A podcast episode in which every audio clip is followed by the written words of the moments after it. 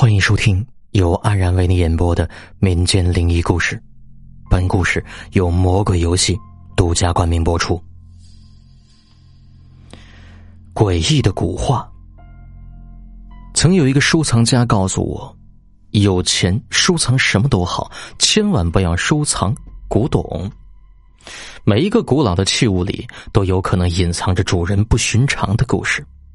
如果你不想半夜起来为怨鬼伸冤，或者是替他们完成生前未完成的遗愿，那你就会难以逃脱鬼魂的骚扰。这个收藏家就曾经经历过这样一件怪事。有一年的夏天，他来到一个村子里探望一个老朋友。当他来到这个朋友家门前的时候，太阳已经落山了。而这个朋友家的大门紧锁，家里根本就没有人。他犹豫了一下，想要先回去。而这个时候，附近有一老婆婆喊住他，说：“年轻人呐，天色已晚，路上有野兽，太危险，你不能一个人回去，先到我家里歇一歇吧，说不定明天你的朋友就会回来了。”他觉得这老婆婆说的很有道理。就点了一下头，跟着老婆婆走了。也不知走了多久，他跟着老婆婆来到一间茅草屋里，在茅草屋里，他看到一幅挂在墙上的美女古画，顿时就被上面那古代美女给吸引住了。画上的美女穿着一层薄纱，隐隐约约间还能看到她洁白的躯体。更勾人魂魄的是，他那双灵动的眼睛，好像在轻轻的眨动着。老婆婆看到他很喜欢这幅古画，就悠悠的对他说：“这是祖上流传下来的古画，也不知道是哪朝哪代的。现在家里就剩我一个人了，我留着它也没有用，说不准哪天呢就会被我取暖给烧掉了。看你那么喜欢它，就送给你吧。”说着，这老婆婆啊，已经从墙上取下了古画，递给他。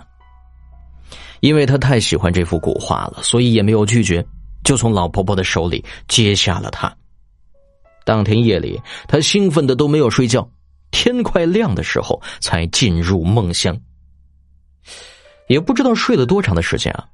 等他一觉醒来，发现身边根本就没有什么茅草屋，自己就睡在草地上。更别说有什么老婆婆了，但是他并不害怕，以为昨天晚上看到的那个老婆婆啊，只是自己做的一个梦。特别是当他发现那古画还在他身边，更是兴奋不已，哪还有心思往深处去想这古怪的事儿呢？接着，他在原地拜了拜，抱着古画，满怀感激之意的离去了。但是他并没有返回村里去找那个朋友。而是回到自己家，到家里之后，他把那古画挂在了客厅的墙上，这样他就能天天看到古画上的美女了。就这样平静的又过了几天，有天夜里，他睡得正香，突然被一阵叹息声惊醒。那是一女子的声音，自从客厅里传来，阴森森的，不带一丝人间的烟火气息。难道是家里遭贼了？他不安的想着，立刻穿上衣服，跌跌撞撞的跑到客厅，拉亮灯泡。他找了一阵子，发现这空荡荡的客厅里根本就没有贼的影子。但是很快，他看到那古画上的美女，似乎在诡异的笑。更让他感到不可置信的是，那美女的眼睛真的在轻轻的眨动着。他顿时吓得直冒冷汗，再也不敢在家里待下去了，撒腿就跑出家门。当晚，他在一个朋友家借宿，天亮之后才赶回家。回到家之后，他把那幅古画从墙上拿了下来，把它藏在地下室里。从此，他才得以安宁。多年之后，他遇到那个朋友，就向那个朋友讲起了这档子事，而那朋友告诉他，说那个婆婆啊，是我的邻居，她无儿无女，老伴也死得早。文革的时候，由于他家里藏了一幅古画，红卫兵要他拿出来烧掉，他誓死不从。最后被红卫兵关进牛棚里。经过几次批斗之后，他受不了这种折磨，就在牛棚里吊死了。后来那幅古画也不知所踪，没有想到居然落到了你的手里。